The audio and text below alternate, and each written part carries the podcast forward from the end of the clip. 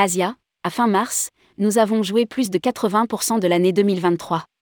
Interview de Guillaume Linton, PDG d'Asia, sur le Ditex. Japon, Indonésie, Thaïlande. Les réservations repartent pour Asia en 2023. En prise de commande depuis début janvier, nous retrouvons le volume d'affaires que l'on constatait sur le premier trimestre 2019. Nous avons retrouvé la même volumétrie en termes de réservations, mais pas encore en nombre de départs. Nous sommes à 80 à 85% de la performance de 2019.